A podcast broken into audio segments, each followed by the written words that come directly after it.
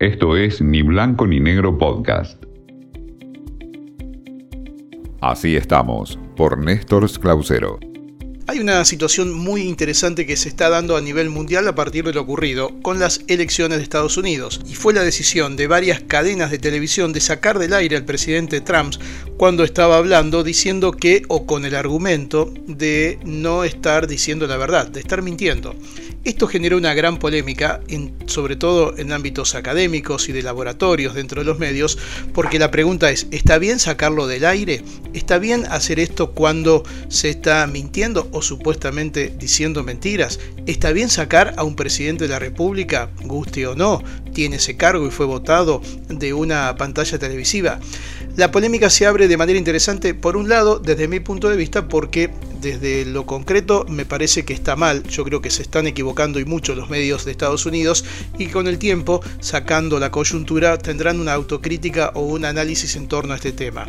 Pero sobre todo, porque aceptando el derecho que cada medio tiene de poner al aire o no, tanto un presidente como cualquier testimonio y cualquier persona, apelando a la responsabilidad profesional y a lo que cada uno considera como hecho noticioso, el problema no fue sacarlo del aire, sino fue sacarlo del aire y el por qué lo sacaron del aire.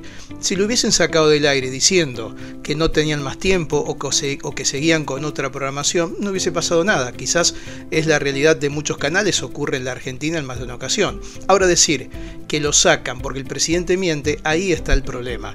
Imagínense lo que hubiese ocurrido en la Argentina o lo que sucede hoy si ante un presidente, por ejemplo Alberto Fernández con sus filminas, que tantas veces estuvo equivocado, los medios hubiesen dicho lo sacamos del aire porque está mintiendo, o Cristina de Kirchner, o Mauricio Macri, y así tantos otros. La verdad que eso no habla bien de lo que es la responsabilidad periodística y la manera que de manera equilibrada no obtuvieron en los últimos tiempos y más aún en la televisión los medios en esta elección tan distinta y tan extraña que vivieron los estadounidenses. Quizás con el tiempo, insisto, haya una autocrítica y también un balance de lo ocurrido.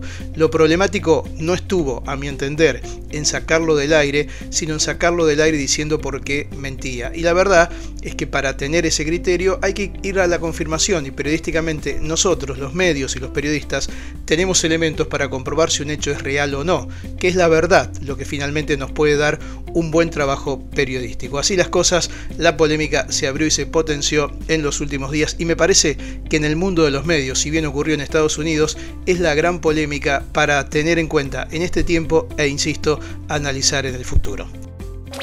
Esto fue Ni Blanco ni Negro Podcast.